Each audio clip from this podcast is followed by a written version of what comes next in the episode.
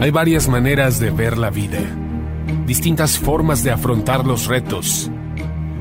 Cada palabra y acción tiene un resultado. Crisis o cambio. Imposibilidad u oportunidad.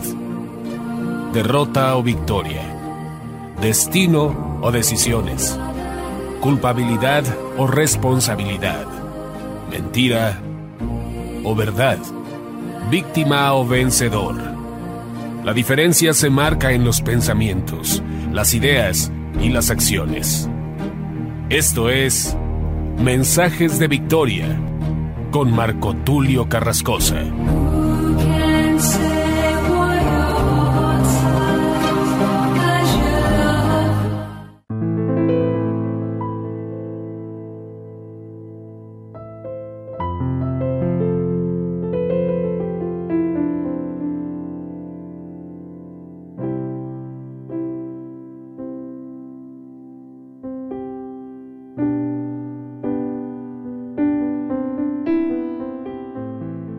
Amados hermanos y amigos, me da mucho gusto saludarles nuevamente a través de la radio, a través de internet.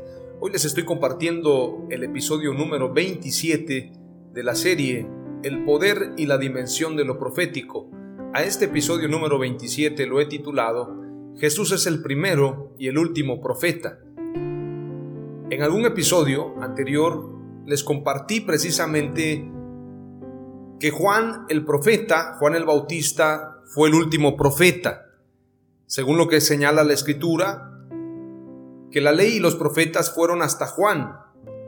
Sin embargo, también les compartí que en el último tiempo, como lo señala Apocalipsis, vendrán nuevamente dos profetas que son llamados los dos testigos, los dos candeleros, los dos olivos, y estos dos profetas, en base a lo que compartí en un episodio anterior, son Moisés y Elías. Entonces queda la pregunta, ¿quién es el último profeta? ¿Es Juan el Bautista? ¿Es Elías? ¿Es Moisés? ¿Quién es el último profeta entonces? Basándonos en las Sagradas Escrituras y lo que señala precisamente el Nuevo Testamento, el último profeta es Jesús. Él es el primero y el último. Él es el principio y el fin, el alfa y la omega. Él tiene la preeminencia en todo y Él llena todas las cosas. Cielo y tierra pasará, pero su palabra no pasará. Y su palabra está cumpliéndose y se cumplirá al pie de la letra. Entonces Jesús es el último profeta, pero es también el primer profeta. Jesús es el primero y el último en todos los sentidos y como profeta también ocupa el primero y el último lugar. Vamos a ir rápidamente a lo que enseña la escritura en Mateo capítulo 21 y vamos a leer rápidamente de manera parafraseada los versículos 1 en adelante. Voy a leer diferentes pasajes, pero voy a ir saltando cada pasaje con la idea de enfocarme precisamente a lo más importante de este episodio. Sin embargo, te recomiendo que puedas estudiar Mateo 21 en la entrada triunfal de Jerusalén, como lo señala Mateo 21 en el versículo 1 en adelante, la escritura dice, cuando se acercaron a Jerusalén y vinieron a Betfagé, al monte de los olivos, Jesús envió dos discípulos diciéndoles, id a la aldea que está enfrente de vosotros y luego hallaréis una asna atada y un pollino con ella, desatadla y traédmelos. Y si alguien os dijere algo, decid, el Señor los necesita y luego los enviará. Versículo 4. Todo esto aconteció para que se cumpliese lo dicho por el profeta cuando dijo, Decid a la hija de Sión, he aquí tu rey viene a ti, manso y sentado sobre una asna, sobre un pollino, hijo de animal de carga. Ustedes saben que Jesús cumplió al pie de la letra cada una de las profecías. Por ejemplo, esta profecía fue mencionada por el profeta Zacarías y hay muchas profecías dichas por diferentes profetas, desde Moisés hasta el profeta Zacarías, cada uno de los profetas que profetizaron acerca de Jesús, precisamente tuvieron el anhelo de vivir estos tiempos. Jesús dijo que muchos profetas desearon ver y oír lo que los judíos, lo que el pueblo de aquella época vieron y oyeron, mas no lograron tener este privilegio. Es importante señalar entonces que cada una de las profecías de los profetas, la ley y los profetas se cumple al pie de la letra en Jesús. Pero en esta entrada triunfal de Jerusalén se da un hecho muy importante. Quiero que vayamos precisamente al versículo 12 cuando se habla de la purificación del templo. Cuando Jesús entra a Jerusalén, en esta entrada triunfal donde la multitud lo proclama como rey, donde todos dicen, Osana al Hijo de David, bendito el que viene en el nombre del Señor, Osana en las alturas, en ese momento la escritura dice en el versículo 11 del capítulo 21, y la gente decía, este Jesús es el profeta de Nazaret de Galilea. Es decir, en ese momento ellos lo proclaman no solamente como el Mesías, sino también como el profeta. Jesús es profeta también. En el versículo 12, cuando se habla acerca de la purificación del templo, la escritura dice, y entró Jesús en el templo de Dios y echó fuera a todos los que vendían y compraban en el templo, y volcó las mesas de los cambistas y las sillas de los que vendían palomas, y les dijo, escrito está, mi casa, casa de oración será llamada, mas vosotros la habéis hecho cueva de ladrones. Cuando Jesús entra al templo, después de esta proclamación, después de esta bienvenida, después de esta manifestación del pueblo, reconociéndolo como el Hijo de David, como el Mesías, Bendito el que viene en el nombre del Señor, pero también reconociéndolo como el profeta de Nazaret de Galilea, que hacía milagros, que había realizado grandes prodigios.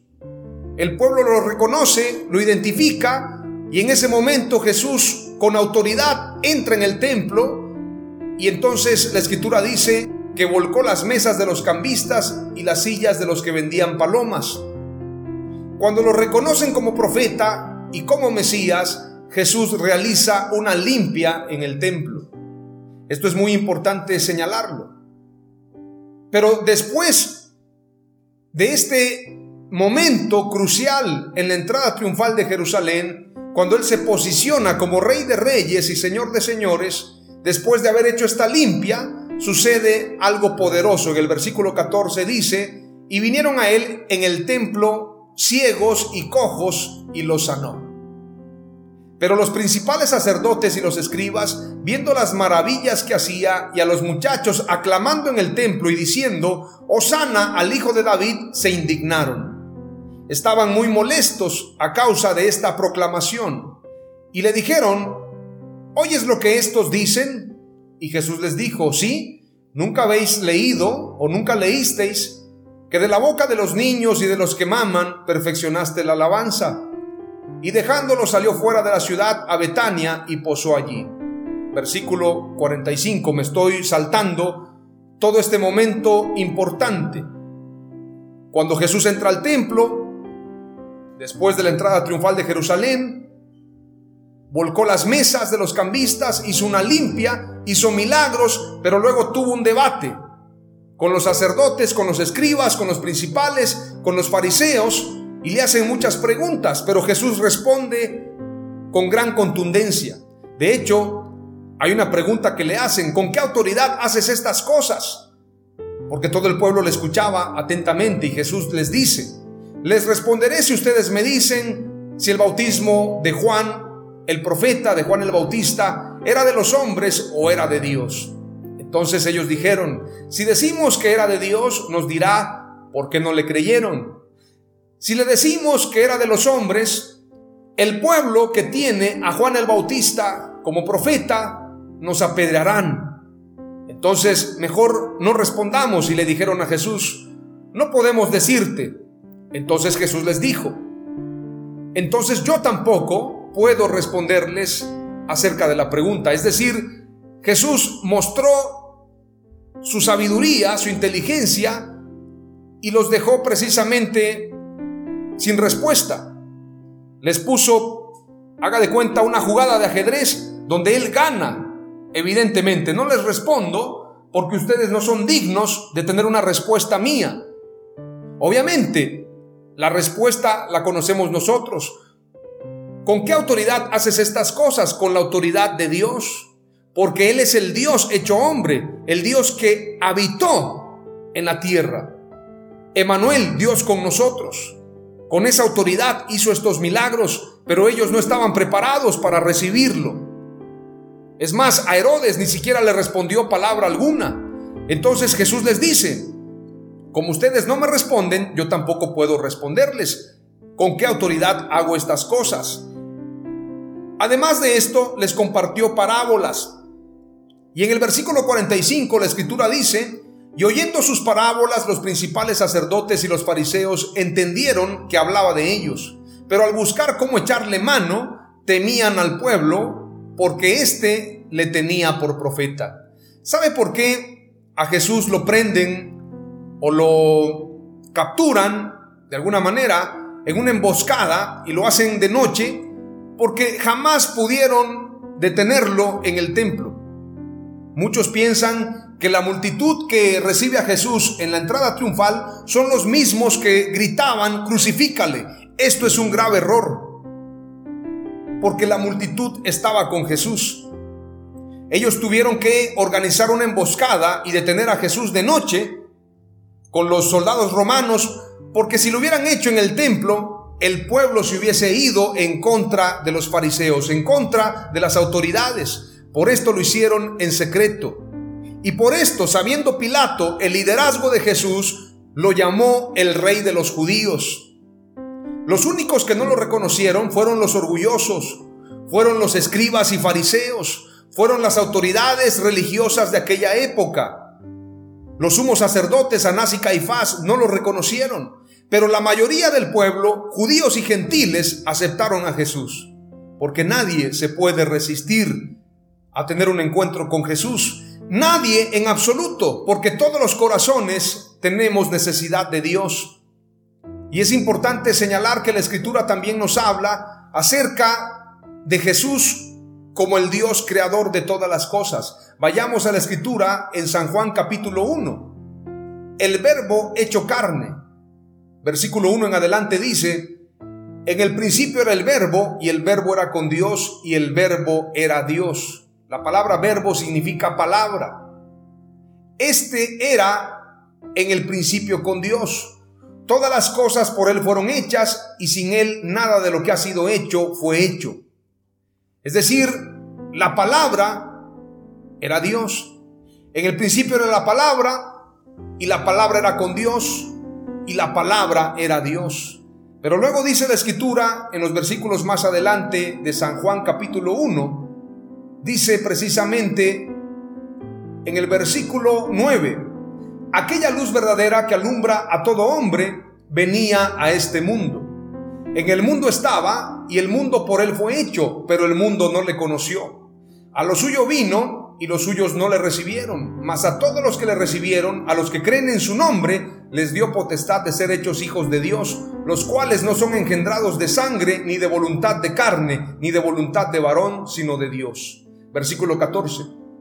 Y aquel verbo, es decir, y aquella palabra, y aquel verbo, y la palabra fue hecho carne. La palabra se hizo hombre. La palabra habitó en medio de nosotros. Dios como palabra, como verbo, como el creador de todas las cosas, se hizo hombre y habitó en medio de nosotros. Dice la escritura, y vimos su gloria, gloria como del unigénito del Padre, lleno de gracia y de verdad. Cuando la escritura dice que Dios dijo, sea la luz, y fue la luz. Cuando la escritura dice que en el principio creó Dios todas las cosas, se refiere a que en Jesús creó Dios todas las cosas. Es muy difícil de entender a veces cuando vamos rápidamente en la escritura. En el principio era la palabra y la palabra era con Dios y la palabra era Dios.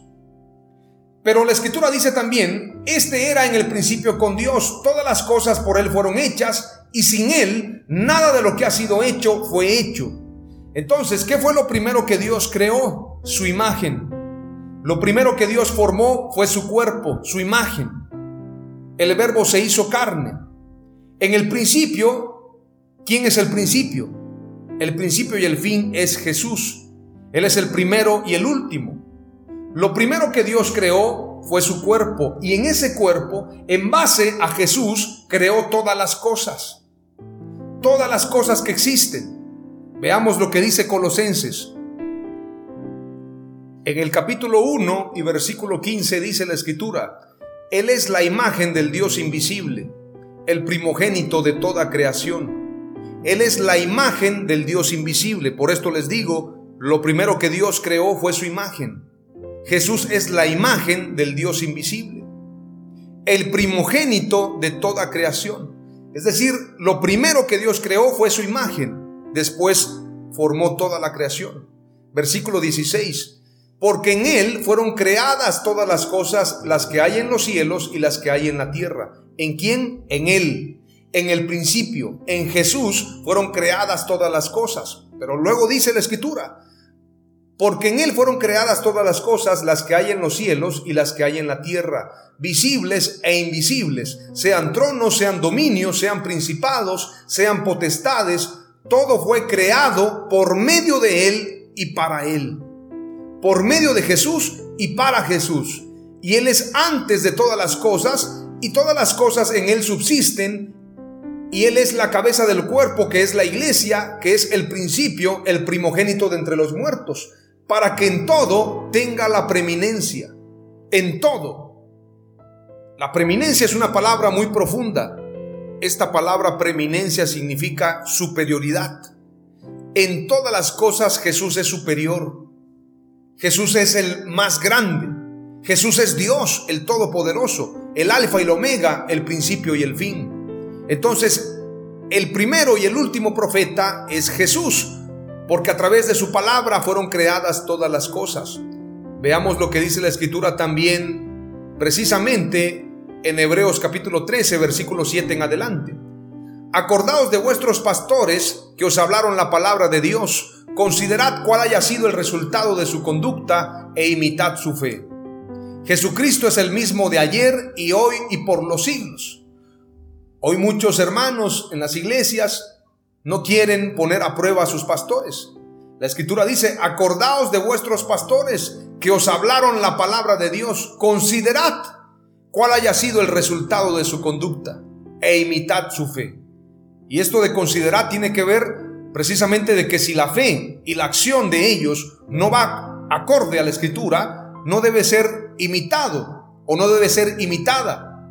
Si un pastor no vive conforme a la palabra, entonces no hay que imitarlo, porque el apóstol Pablo decía, sed imitadores de mí, así como yo soy imitador de Cristo.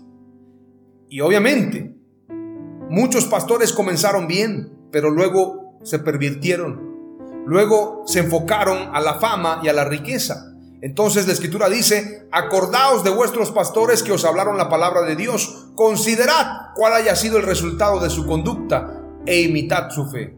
Versículo 8. Jesucristo es el mismo de ayer y hoy y por los siglos.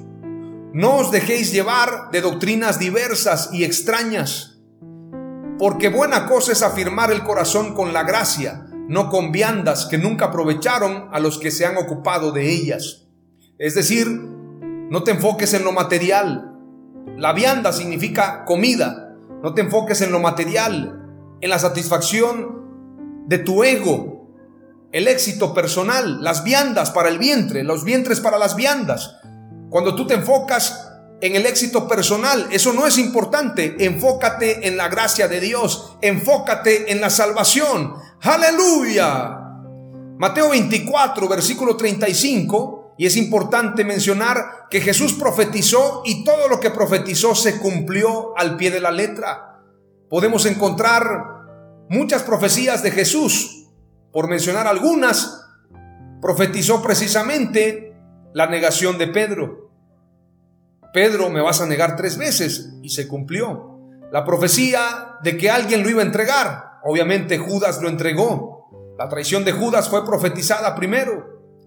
También Jesús profetizó acerca de que sería crucificado y todo lo que a él le pasaría, todo el sacrificio y todo el dolor, los azotes y el menosprecio que recibiría. Todo esto lo profetizó Jesús también y sucedió al pie de la letra. También habló en Mateo 24 y en Mateo capítulo 10 y Marcos capítulo 13 acerca de las persecuciones que padecerían los cristianos. Jesús habló acerca de que la iglesia sería atribulada, sería perseguida. Mateo 24 nos habla al pie de la letra de todo lo que ha de acontecer y todo lo que está aconteciendo. Habrán terremotos, habrán guerras, rumores de guerras, falsos cristos, falsos profetas. Habrán pestes, habrá hambrunas. Todo esto está sucediendo al pie de la letra. Pero por si fuera poco, Jesús predijo profetizó acerca de la destrucción de Jerusalén y esto sucedió al pie de la letra en el año 70. Pero Jesús habló tan contundentemente en Mateo 24 porque dijo, el cielo y la tierra pasarán, pero mis palabras no pasarán.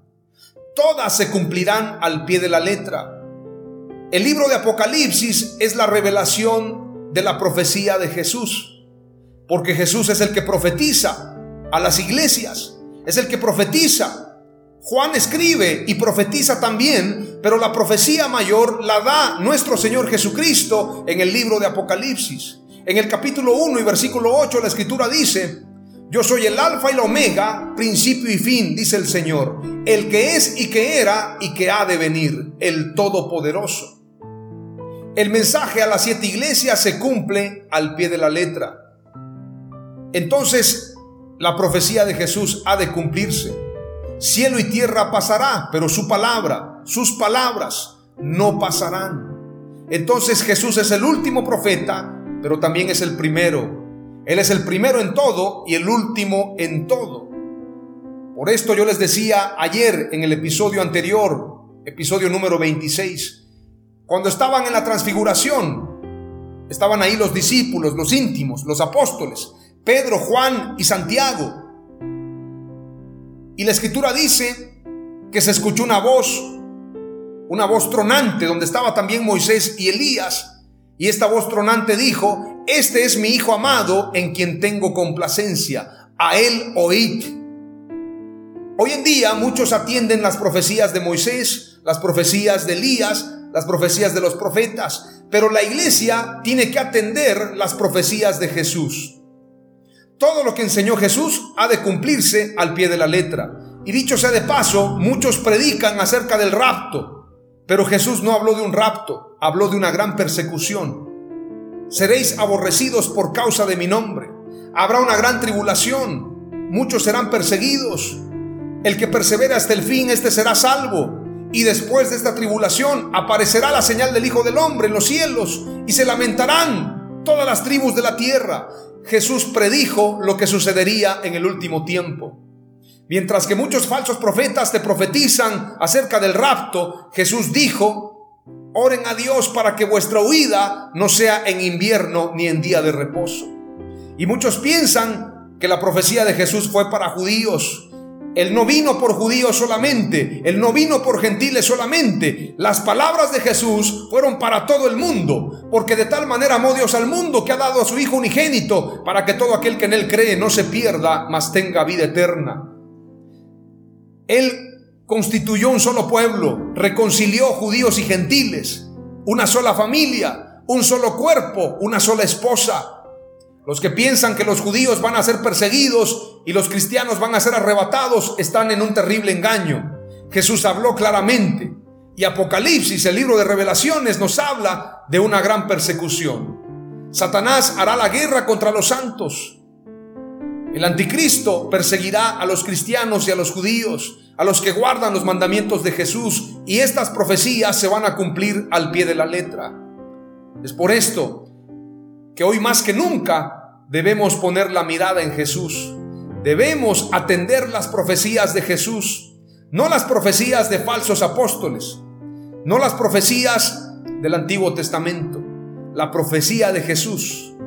Porque si atendemos la profecía de Jesús, vamos por buen camino. Él es el primero y el último profeta. Hoy te comparto cuatro palabras clave del episodio número 27 titulado Jesús es el primero y el último profeta. Número uno, todas las profecías de Jesús se cumplirán al pie de la letra. Número dos, Jesús es el verbo, la palabra que creó todas las cosas. Número tres, el primer profeta es Jesús y el último profeta es Jesús. Y número cuatro, Jesús es el alfa y la omega, el principio y el fin. A Él sea la gloria por todos los siglos. Amén. Aleluya.